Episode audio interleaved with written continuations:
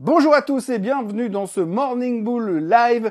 Nous sommes le 23 septembre 2023. On est déjà presque à la moitié du mois et puis on est toujours extrêmement concentré sur nos chiffres macroéconomiques puisque oui, oui, bien sûr, aujourd'hui, après des semaines de suspense, cet après-midi, nous saurons ce que va faire le CPI et nous saurons probablement ce que les banques centrales vont pouvoir faire et décider ces prochains temps euh, afin de nous donner une direction pour le marché. Va-t-on continuer à monter ou alors va-t-on s'effriter gentiment Ce qui serait relativement étonnant puisque sinon ça nous casserait notre traditionnel Christmas Rally qui est toujours fort agréable à partir de mi-novembre jusqu'à fin décembre. On n'est pas encore à mi-novembre, bien que ce matin le ciel peut nous laisser euh, penser qu'on n'est pas si loin que ça. Mais globalement, aujourd'hui, on va se concentrer sur le CPI, mais on va quand même revenir un tout petit peu euh, sur ce qui s'est passé hier, parce qu'il s'est quand même passé deux, trois petites bricoles à droite à gauche, et ça vaut la peine d'en parler.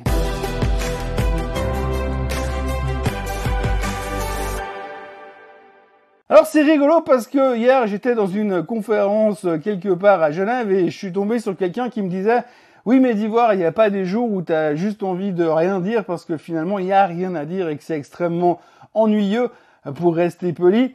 Et c'est vrai qu'il y a des matins, je suis assez tenté de vous dire bonjour, bienvenue dans ce Morning Bull Live. N'oubliez pas de vous abonner à la chaîne Suisse Côte en français et à demain.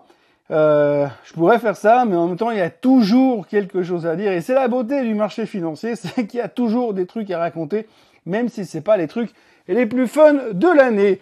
Alors hier, effectivement, on attendait le CPI, mais on a quand même eu deux trois trucs. Hein. D'abord, on était impacté par le fait que Oracle s'est fait démonter la veille. Alors les gens ont réfléchi un tout petit peu, ils se sont dit hm, Oracle, qu'est-ce qu'ils font comme business? Ah tiens, du cloud. Donc du coup, ils ont tapé sur tout ce qui faisait du cloud. Donc Microsoft y a eu droit, Amazon y a eu droit. Alors moins violemment que Oracle. Hein. Oracle perdait 13% et les deux autres perdaient 1,5%, une bricole. Mais c'est vrai qu'on tapait un peu sur le cloud, même si c'est pas forcément justifié. Il fallait expliquer pourquoi on, vendait ces positions et pourquoi on essaie de mettre la pression sur le marché. Alors si vous regardez un peu le marché dans sa globalité, le Nasdaq en particulier, avant-hier on est monté de 1% et des brouettes à cause de l'histoire du supercalculateur d'Apple et hier on a baissé de 1% et des brouettes à cause du fait que le cloud marche pas si bien que prévu euh, chez Oracle. Donc l'un dans l'autre, on n'est pas beaucoup plus avancé qu'avant. Les gens ont été choqués par les mauvais chiffres dans leur ensemble chez Oracle. Et puis on a essayé de tirer un petit peu dans tous les sens. Après, vous aviez Apple. Apple qui a présenté ses nouveaux produits. Un nouvel iPhone 15. Alors bonne nouvelle, vous allez encore devoir changer de câble de chargement parce que c'est plus le même. Et par contre, là, vous aurez un super appareil photo qui va faire des très très belles photos.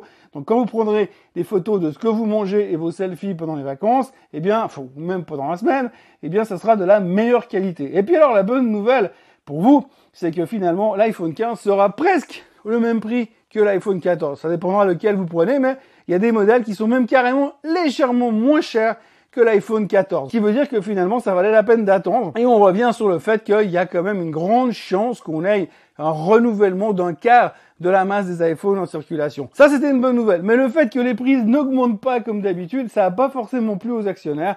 Résultat, le titre a quand même perdu 1,7% durant la journée d'hier. Apple était à nouveau en recul. Alors quand vous avez Apple qui baisse de 1,7%, Microsoft qui, baisse de 1,2, 1,3%, Amazon qui fait de même, Oracle qui prend 13% dans les dents. Autant vous dire qu'à moins que Tesla double dans la journée, ça va être compliqué de voir le Nasdaq terminer en hausse, ce qu'il n'a pas fait puisque effectivement, il a effacé la journée de lundi. On est de retour à la case départ, tout à fait prêt pour attendre les chiffres de l'inflation de cet après-midi. Il y a un autre truc qu'on abordait aussi beaucoup hier, c'est le pétrole qui continue de monter. C'est un peu le truc récurrent. Hein.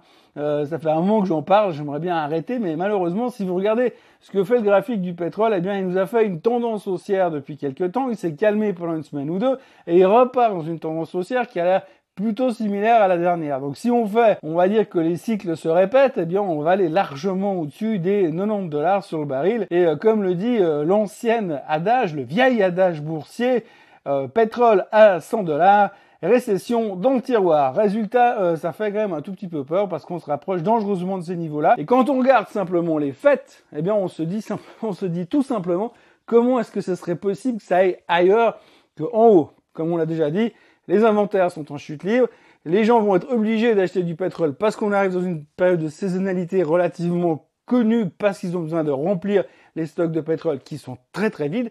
Et de l'autre côté,